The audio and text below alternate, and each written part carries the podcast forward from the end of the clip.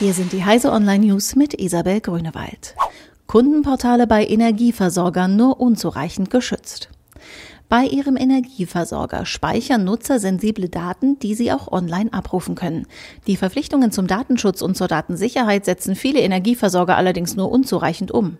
Das zeigen Recherchen der aktuellen EX. Dabei können Angreifer einfach auf das Konto zugreifen, dort wichtige Informationen einsehen und die Daten für kriminelle Tätigkeiten entwenden. Airbnb will mit Hotels und Reisefirmen gleichziehen.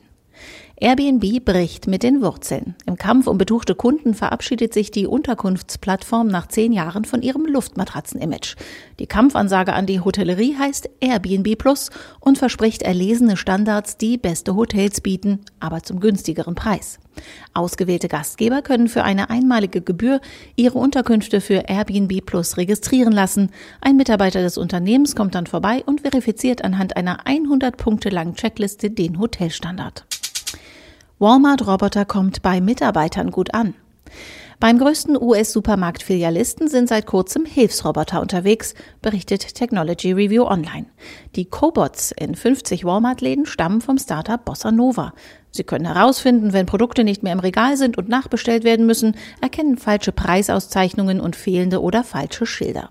Die Walmart-Mitarbeiter mögen die Roboter, weil sie ihnen langweilige, sich ständig wiederholende Aufgaben abnehmen. Erste Antenne für kommerzielle Kommunikation mit entfernten Sonden. Im Südwesten Englands soll die erste kommerziell verfügbare Antenne für die Kommunikation mit weit entfernten Sonden etwa am Mond und Mars entstehen. Dafür beteiligt sich die Europäische Weltraumagentur ESA an einem fast 10 Millionen Euro teuren Umbau einer Antenne der einst größten Satellitenanlage der Welt.